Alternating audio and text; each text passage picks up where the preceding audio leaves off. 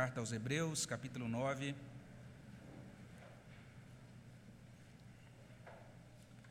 Você também, na sua casa, é convidado a ler conosco Hebreus 9, de 15 a 22.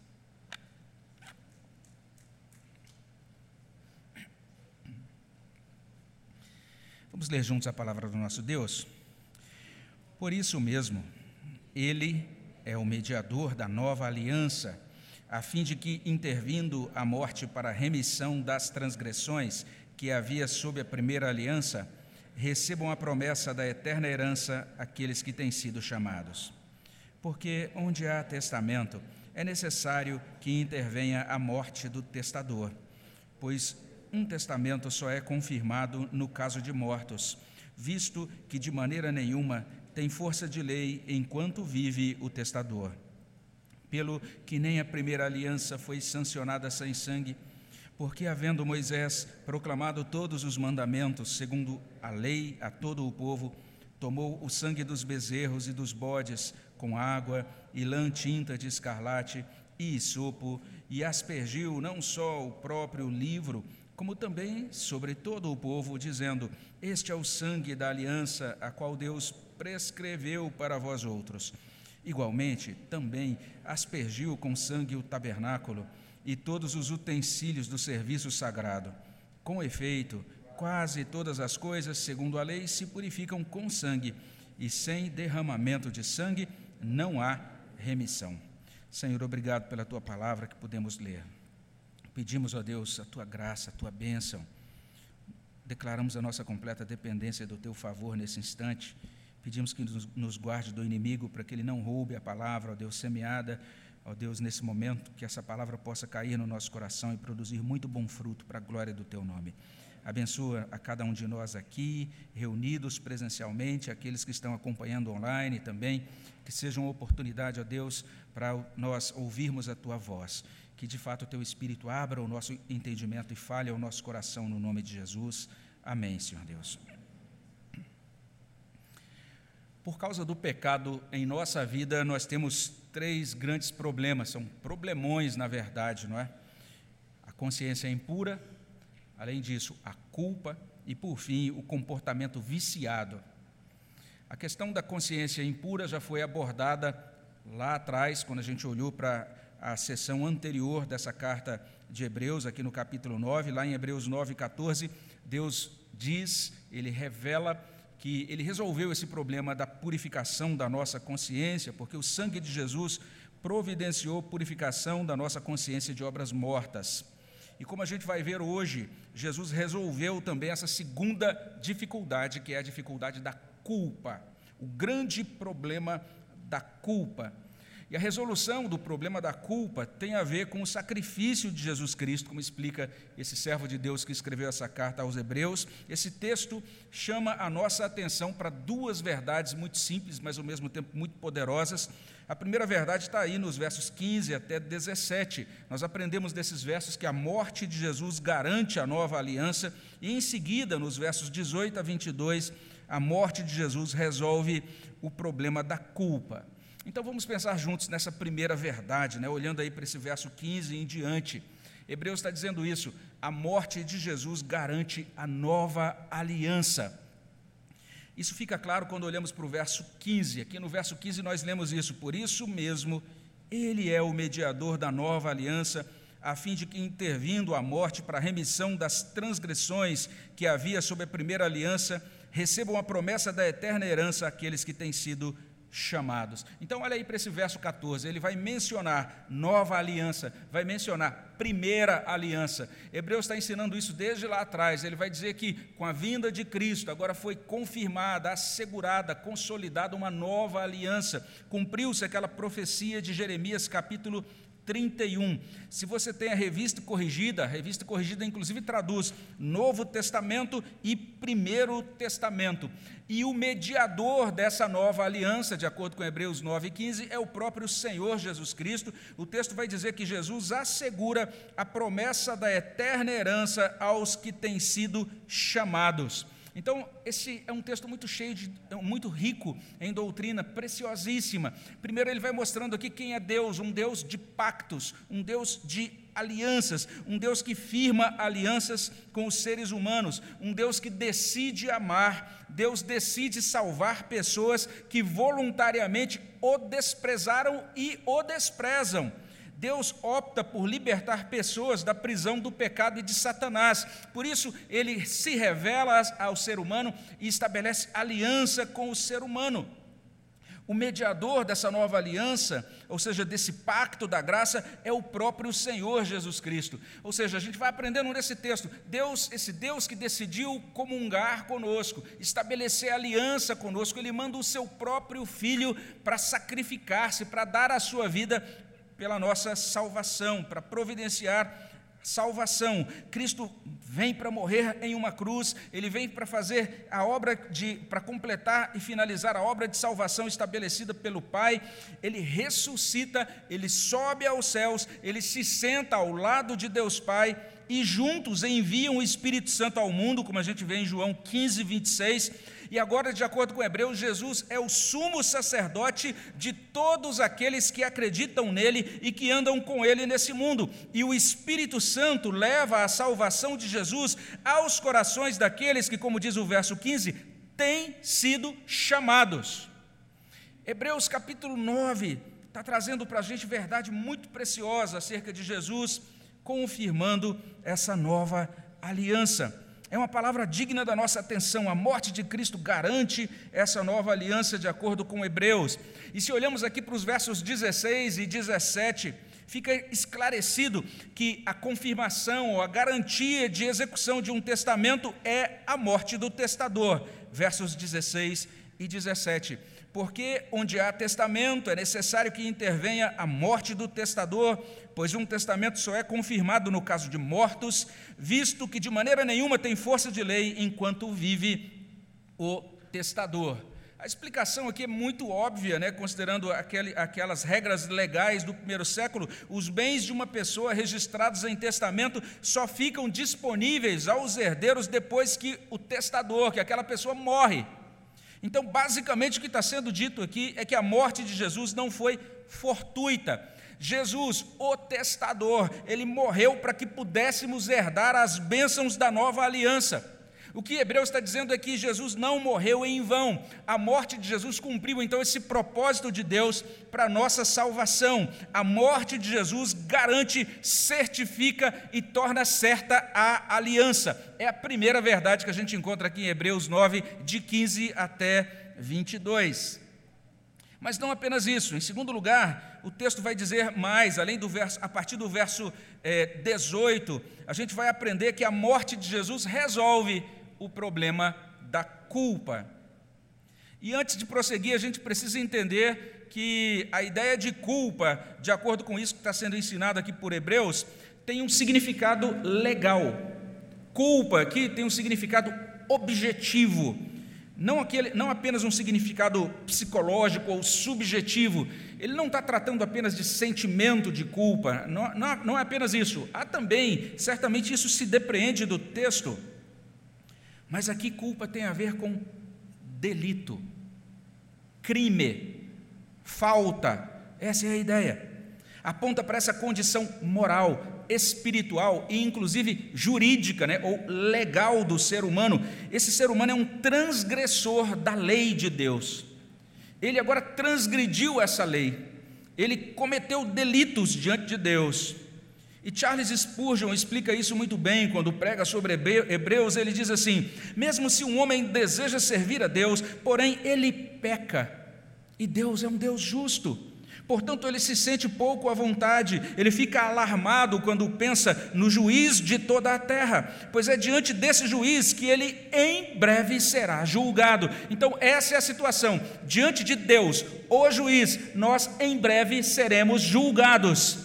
E quando ele olhar para o nosso desempenho, vamos dizer assim, nós realmente fomos fiéis à sua, à sua lei, então ele vai nos declarar culpados se formos baseados na nossa justiça própria.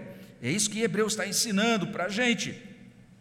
Então, para explicar como é que Jesus resolve esse problema da culpa, Esse autor de Hebreus vai elaborar um argumento de três pontos aí a partir do verso 18. Primeiro, ele vai relembrar o dia em que foi estabelecida a antiga aliança, versos 18 até 20. Em seguida, no verso 21, ele vai dizer como que não apenas o tabernáculo, o santuário do Antigo Testamento, mas também os utensílios, o mobiliário daquele tabernáculo eram purificados. E por fim, no verso 22, ele vai propor uma conclusão sobre a importância do sangue Leia depois esse texto com calma. Você vai ver que aí, dos versos 18 a 22, a palavra, a palavra sangue aparece seis vezes. É uma palavra extremamente importante. A gente vai retornar a ela na próxima semana, se Deus permitir. Mas a primeira coisa é perceber isso. De 18 a 20, esse autor de Hebreus está lembrando de um dia muito especial. Muitos séculos antes, né, na época de Moisés, Moisés que foi o mediador da primeira aliança, da aliança antiga, construiu um altar, reuniu o povo ali no pé do Monte Sinai. Você pode conferir sobre esse dia, se você gosta, gosta de ver esses detalhes, lá no capítulo 24 de Êxodo. Depois você pode ler Êxodo 24, de 1 até 11, para você entender o que aconteceu naquele dia. Foi um dia assim memorável. E em Êxodo 24, 4, Moisés construiu um altar, reuniu então o povo ali ao pé do monte, e, como a gente lê em Êxodo 24, 6 e 8, Moisés escreveu as palavras de Deus, ele ofereceu sacrifícios e ele aspergiu o sangue daqueles sacrifícios sobre o altar e sobre o povo ali reunido. Essa, aquela foi uma data importante demais. E é bem interessante, depois, se você ler o texto de Êxodo 24, quando Moisés estabeleceu aquela aliança, por duas vezes o povo se pronunciou, né? o povo estava tão entusiasmado que lá, por exemplo, em Êxodo 24, 3, o povo disse assim: Tudo o que falou o Senhor faremos. E lá em Êxodo 24, versículo 7, a gente lê assim: o povo dizendo: Tudo o que falou o Senhor faremos e obedeceremos. E aí, para fechar aquela cerimônia, Moisés fez uma declaração oficializando a antiga aliança, lá em Êxodo 24, verso 8. Hebreus faz um sumário disso, apresenta isso para a gente aí nos versos 18 a 20. Ele diz: Pelo que nem a primeira aliança foi sancionada sem sangue, porque, havendo Moisés proclamado todos os mandamentos segundo a lei a todo o povo, tomou o sangue dos bezerros e dos bodes com água e lã tinta de escarlate e sopo, e aspergiu não só o próprio livro, como também sobre todo o povo, dizendo: Este é o sangue da aliança a qual Deus prescreveu para vós outros. E daí o texto avança, ele vai informar no verso 21, não apenas ele agora passa no tempo, né? Primeiro Moisés no estabelecimento da aliança no pé do Sinai, e agora o tempo avança, no verso 21 ele vai mostrar alguns anos depois, o tabernáculo já construído, como o tabernáculo era purificado. E olha aí no verso 21, igualmente também, ou seja, Moisés também aspergiu com sangue o tabernáculo, todos os utensílios do serviço sagrado e aqui nesse verso 21, esse autor de Hebreus nos ajuda a entender que a tenda sagrada, o mobiliário da tenda sagrada, os utensílios daquela tenda sagrada, tudo aquilo era aspergido, ou seja, era purificado com sangue. Isso conduz à declaração inicial aí do verso 22, que diz: com efeito, quase todas as coisas, segundo a lei, se purificam com sangue. Ok, a gente lê tudo isso e diz: ah, que, que cerimônia esquisita, como era estranho isso. Aqueles que são detratores do cristianismo, inclusive, costumam dizer: ah, esse, esse, cristianismo é uma religião estranha demais. Olha que religião sanguinária, essa ênfase no sangue, no sangue, no sangue. Que coisa estranha é essa? Eles não conseguem entender aquilo que está por detrás ah, no texto. Na verdade, não é nem por detrás, está expresso no texto mesmo, em toda essa carta aos Hebreus. A questão que se levanta aqui, por que tinha que ser assim? O ponto doutrinário que está sendo martelado pelo autor de Hebreus é: tinha que ser assim, porque não há purificação sem sangue. E agora vamos entender um pouco melhor. Vamos pensar naquela cerimônia, o dia do estabelecimento da aliança. Quem estava ali? O povo de Deus. E estava ali o mediador da aliança. Aquele povo estava entusiasmadíssimo, né, dizendo: Ah, o que Deus mandar a gente fazer, a gente vai fazer. Mas a gente sabe que aquele povo não fez. Hebreus mesmo vai dizer isso, lá no capítulo 8, verso 9. Aquele povo não continuou na aliança, foi um povo que transgrediu a aliança. E a gente fala, ah, aquele povo do Antigo Testamento, aquele povo ali não valia uma arruela. Ainda bem que eu sou muito mais virtuoso e nós não. Agora da igreja somos um povo realmente muito mais santo e muito mais dedicado. A gente conhece muito mais do que eles, o nosso desempenho é muito melhor do que o deles. Mas veja só o que acontece. Aquele povo, naquele momento, reunido diante de Deus, ele precisava ser acolhido na presença de Deus ele não podia ser acolhido na presença de Deus sem o perdão de Deus. Ele não podia ser acolhido na presença de Deus sem a absolvição de Deus. Eles precisam, precisavam estar absolvidos, limpos da culpa, absolvidos diante do tribunal de Deus. Eles precisavam de absolvição, precisavam de perdão, mas por outro lado, Deus, como juiz, ele tinha que aplicar aquela sentença devida aos criminosos. E se você ler a sua Bíblia com atenção, você vai encontrar a sua Bíblia dizendo o seguinte: quem transgride a lei de Deus é criminoso, é réu de morte. Deuteronômio capítulo 27, verso 26. Maldito aquele que não confirmar as palavras desta lei, não as cumprindo. E todo o povo tinha que dizer: Amém, é maldito mesmo. Deuteronômio, capítulo 28, verso 15: Será, porém, que se não deres ouvidos à voz do Senhor teu Deus, não cuidando em cumprir todos os seus mandamentos e os seus estatutos que hoje te ordeno, virão todas essas maldições sobre ti e te alcançarão. Era o pacto, a primeira aliança, a antiga aliança. A gente fala, ah, mas isso era no Antigo Testamento? Não, olha lá no Novo Testamento, Romanos 6, 23, o salário do pecado é a morte. A gente fala, ah, mas Deuteronômio é muito exagerado, mas olha Tiago, capítulo 2, verso 10. Qualquer que guarda toda a lei, mas tropeça em um só ponto, se torna culpado de todos. Você é virtuoso? Você é uma pessoa muito dedicada a Deus? Vou só dizer para você: se nessa semana que passou você falhou em um só ponto da lei, você é culpado de todos. Réu de morte, povo diante do Sinai, Moisés, o mediador da antiga lei. A culpa do pecado, a culpa demanda a morte do transgressor. O que, que Moisés faz? Asperge o sangue sobre aquele povo. Só para a gente ver que coisa interessante Moisés está fazendo ali.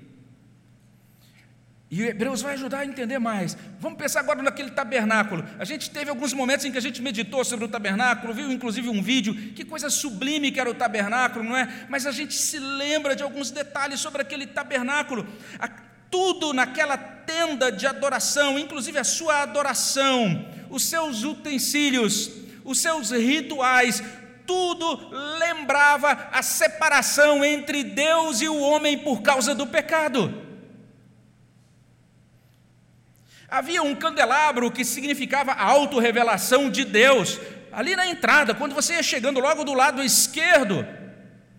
Mas acontece que por causa da mente obscurecida pelo pecado, o homem não podia sequer compreender nem aceitar essa revelação de Deus. Ali, logo do lado direito, quando você, você ia entrando no tabernáculo, tinha a mesa dos pães da proposição, que fala de comunhão, de podermos nos sentar a, a, junto de Deus em comunhão íntima, mas acontece que por causa do pecado o homem não podia se sentar à mesa de Deus, porque ele era inimigo de Deus. Havia também um altar de incenso, que era simbolizava, é, que simbolizava as orações. Mas basta a gente olhar depois para o profeta Isaías que diz: Eu não posso ouvir as vossas orações porque as vossas mãos estão manchadas de sangue. Deus não podia acolher as orações por conta do pecado do povo. E havia aquele recinto sublime, santo dos santos, mas ninguém podia entrar lá. Tudo estava comunicando separação, tudo estava comunicando juízo de Deus. Então, os santuários, os utensílios na aliança antiga destacavam essa separação entre Deus e o homem por conta da culpa do pecado. De que maneira tudo podia ser purificado? Então Deus olhou para aquele povo pecador ali junto de Moisés, ao pé do, ao pé do Sinai, povo digno de condenação. Moisés aspergiu sangue sobre o povo. Ao contemplar o sangue sobre o povo, ao verificar que a sentença de morte por causa do pecado havia sido cumprida, Deus absolveu o povo. Deus perdoou os pecados do povo. Mas não é só isso. Quando Deus olhava para o tabernáculo, tanto o santuário, quanto os utensílios, quanto os rituais, eram aceitos diante de Deus unicamente por causa do sangue, que apontava para a morte de uma vítima perfeita e inocente, que fazia expiação, que pagava o preço pelos pecados dos, do, do, uh, dos irmãos ou do povo pecador. O nosso irmão Richard Phillips nos ajuda a entender que o culto no tabernáculo era aceito por Deus por causa do sangue. E esse sangue apontava para a morte de Cristo, para o sangue de Cristo. Hebreus está ensinando isso para a gente desde o capítulo 8. E Richard Phillips diz o seguinte: quando você aplica o sangue do sacrifício, o sacrifício que levou sobre si o pecado no lugar dos pecadores, o sacrifício que satisfez a justiça de Deus, desviando sua ira, toda a situação é transformada. Agora, quando Deus se volta para o candelabro e vê o sangue aspergido no candelabro, Deus alegremente resplandece a sua luz sobre os pecadores. Agora, quando Deus vê a mesa dos pães da proposição, e ele vê aqueles, aquela mesa aspergida com o sangue do sacrifício. Então agora tudo muda, porque agora o sangue fala desse caminho que Deus providenciou em Jesus Cristo, o perdão dos pecados pelo sangue. Isso então também tem a ver com aquele altar de incenso. Quando a gente pensa nesse acesso a Deus que era aberto pela oração, simbolizado por aquele altar de incenso. Por causa do sangue, as nossas orações são recebidas como as de um filho amado. Por causa do sangue ali, ou com o sangue aplicado a cada aspecto do nosso relacionamento com o Deus que vive no céu. Então agora a gente desfruta de perdão, de aceitação, de bênção, de luz e de vida. Observe como tudo isso aponta para Cristo.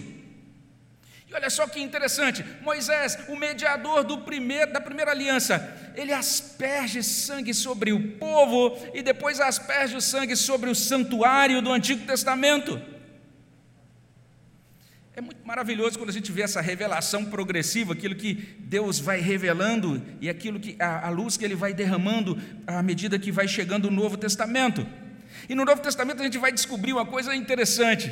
A gente vai descobrir que realmente Deus continua sendo Deus que faz pacto com o povo, estabelece a sua, a sua nova aliança, firma a nova aliança com o seu povo. E o Novo Testamento vai dizer que agora o santuário é o próprio povo. Então, afinal de contas, como é que a presença de Deus pode vir sobre esse povo e sobre esse santuário? E esse povo continuar vivo como é que você e eu podemos estar aqui participando desse culto, diante do Senhor, e sair daqui vivos? É porque nós estamos cobertos pelo sangue de Jesus. Hebreus está falando que agora o santuário, o culto, a vida inteira é aceita diante de Deus por causa do sangue que foi derramado para a nossa redenção, o sangue de Jesus. E daí ele conclui no final do verso 22: sem derramamento de sangue não há remissão. E aqui essa palavra traduzida por remissão é bem interessante. Se você tem a NVI, vai dizer lá perdão. Se você tem a King James atualizada, vai dizer absolvição. Ou seja, sem derramamento de sangue não há remissão, não há perdão, não há absolvição. Então, esse é ou essa é a solução do problema da culpa como penalidade legal, como crime cometido diante do tribunal de Deus. Jesus providenciou o sangue da remissão. Então, se como Paulo dizia, ou disse em Romanos 6, 23, o salário do pecado é a morte. No mesmo versículo ele diz: Mas o dom gratuito de Deus é a vida eterna em Cristo Jesus, nosso Senhor. Porque Cristo Jesus derramou o seu sangue. A morte de Jesus resolve o problema da culpa, segundo o ensino de Hebreus, capítulo 9, de 15 até 22. E aqui a gente pode começar a concluir, lembrando então que esse, esse texto está nos ensinando essas duas coisas muito simples: que a morte de Jesus garante a nova aliança, que a morte de Jesus resolve o problema da culpa. Do ponto de vista doutrinário, é interessante o que a gente tem diante de nós a gente começa a aprender que não existe cristianismo sem cruz, não existe cristianismo sem expiação, sem a morte de Cristo na cruz, sem o Filho de Deus derramar o seu sangue para a salvação dos eleitos de Deus. E só pode entender o significado da ressurreição, só pode entender o poder da ressurreição, e a gente vai desdobrar um pouquinho isso melhor na semana que vem, se Deus permitir aquela pessoa que percebe esse sentido e essa força da morte de Cristo. Hebreus está dizendo que a morte de Cristo é poderosa. Quando a gente diz que o sangue de Jesus tem poder, uma vez que sangue equivale à vida, o que a gente está dizendo é que a morte de Jesus tem poder.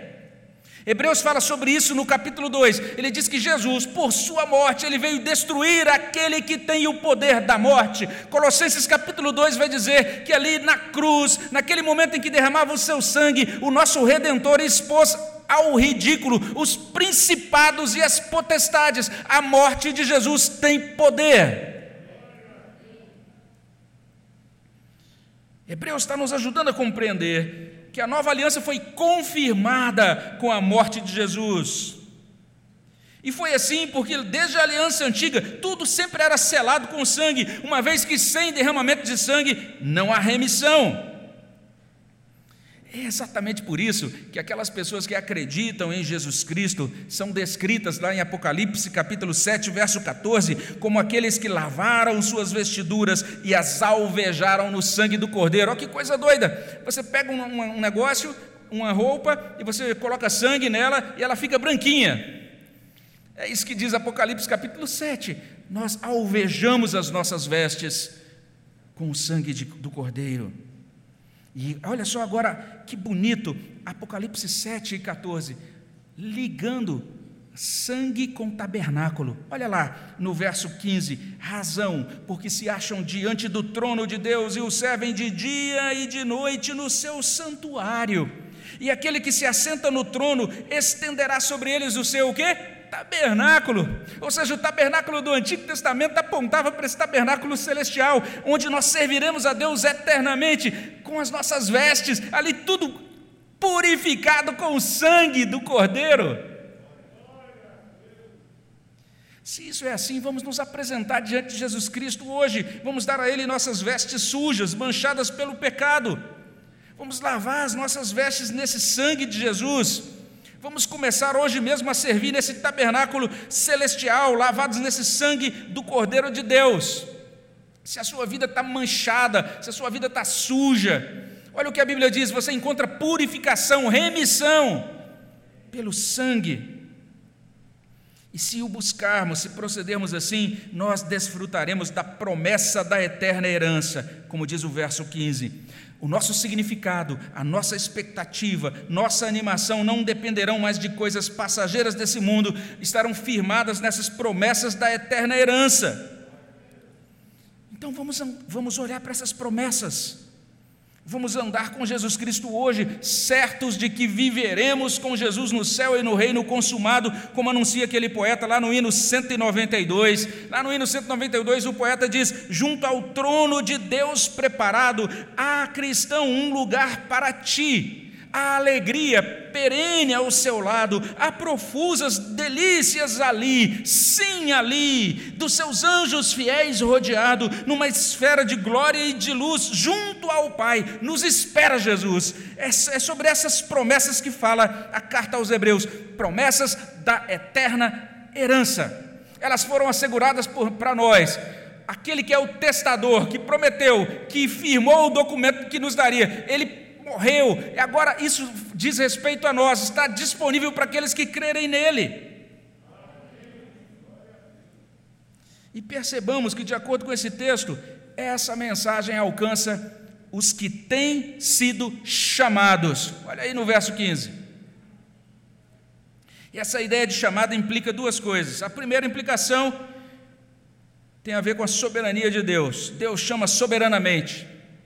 Hebreus 9,15 está dizendo que Deus chama aqueles a quem Ele deseja salvar. De certa maneira, Hebreus 9,15 está ecoando Romanos 8,30, onde a gente lê: Aos que predestinou, a esses também chamou. Trocando em miúdos, quem não ouve o chamado de Deus é destinado à perdição.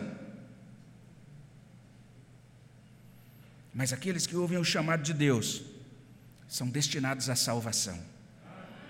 O próprio Senhor Jesus disse isso em João 10. Vós não credes, está lá no verso 26.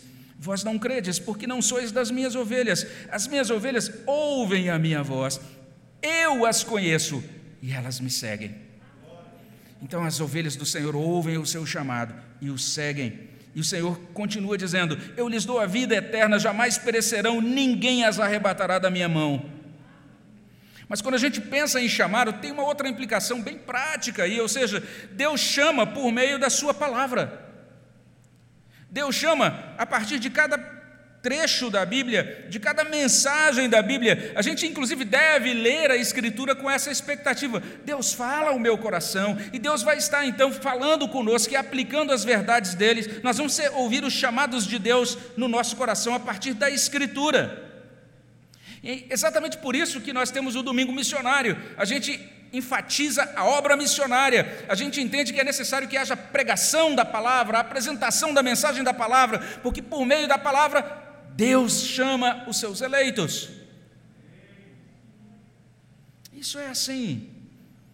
Então vamos pedir a Deus que abra nossos ouvidos.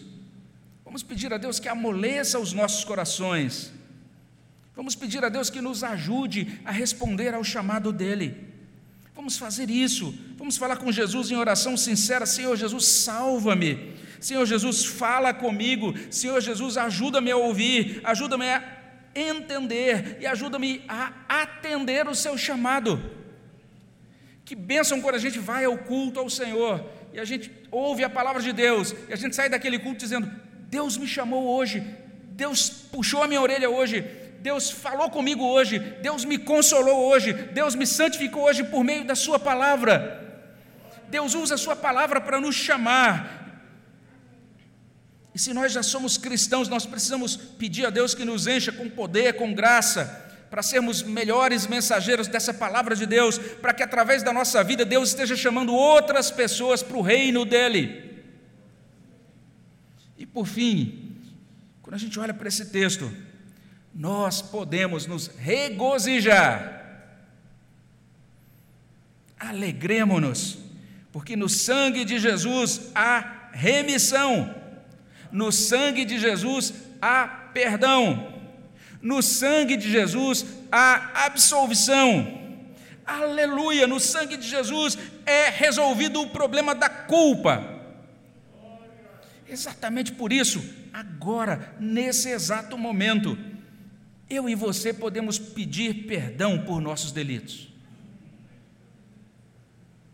Eu e você podemos nos colocar com franqueza diante de Deus e derramar os nossos corações diante dele e confessar os nossos pecados a Ele.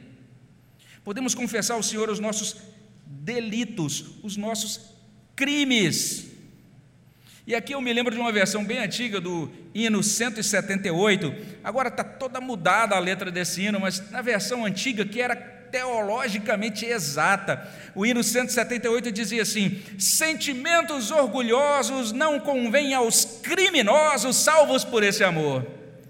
Se você é um criminoso, salvo pelo amor de Deus, então não se orgulhe. Era isso que o hino 178 dizia. Mas acharam esquisita essa palavra criminoso e tiraram esse negócio do cenário, né? E fizeram a modificação na letra que ficou muito boa. Mas aquela letra original era ótima, eu acho. Então, não sei se você está entendendo o que a gente está dizendo aqui. Nós precisamos e devemos confessar os nossos pecados ao Senhor. E a gente pode fazer isso hoje mesmo. A gente pode sair daqui absolvido de toda culpa a gente pode atualizar aquela experiência de Davi, que foi estilizada pelo compositor do Cântico 82. Assim eu confessei o meu pecado, e pelo sangue de Jesus eu fui lavado. Que bênção se a gente tiver essa experiência. Jesus derramou o sangue da remissão. O sangue de Jesus purifica. Vamos recorrer a esse sangue de Jesus. Vamos fazer isso agora? Vamos baixar nossas cabeças e vamos orar. Senhor, no nome de Jesus, nós queremos louvar o Senhor, porque o Senhor realizou esse sacrifício, essa redenção tão perfeita, porque o Senhor enviou o seu Filho para pagar um preço tão alto e derramar o seu sangue, seu sangue precioso, e por meio desse sangue, o problema da nossa culpa foi resolvido, Senhor. Ó oh Deus, nós queremos nos voltar ao Senhor, queremos nos devotar a Cristo, nosso Redentor. Queremos confessar as nossas falhas, queremos suplicar ao Senhor, ó Deus, olha para o nosso coração, vê a nossa condição. O Senhor que conhece cada um de nós, ó Deus, de forma verdadeira, profunda, porque nós conhecemos só aquilo que é exterior, mas o Senhor vê o coração. Nós suplicamos que o Senhor visite os nossos corações.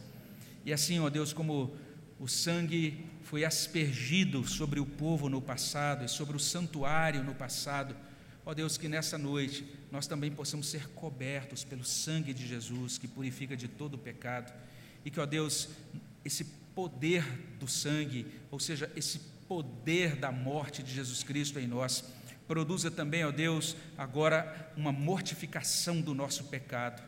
Possa, ó Deus, fazer com que isso que nos incomoda e que estabelece essa culpa diante do Senhor, ó Pai, que tudo isso agora possa ser coberto pela justiça de Cristo e que nós possamos nos devotar a Cristo, nos consagrando ao Senhor de todo o nosso coração. É o que nós pedimos no nome de Jesus. Amém, Senhor Deus. E agora a gente vai responder esse amor de Deus com louvor sincero. A gente vai adorar o Senhor que com o seu sangue salvou a nós, pobres pecadores. Vamos louvar ao nosso Deus. Vamos nos colocar de pé. Vamos cantar ao nome de Deus.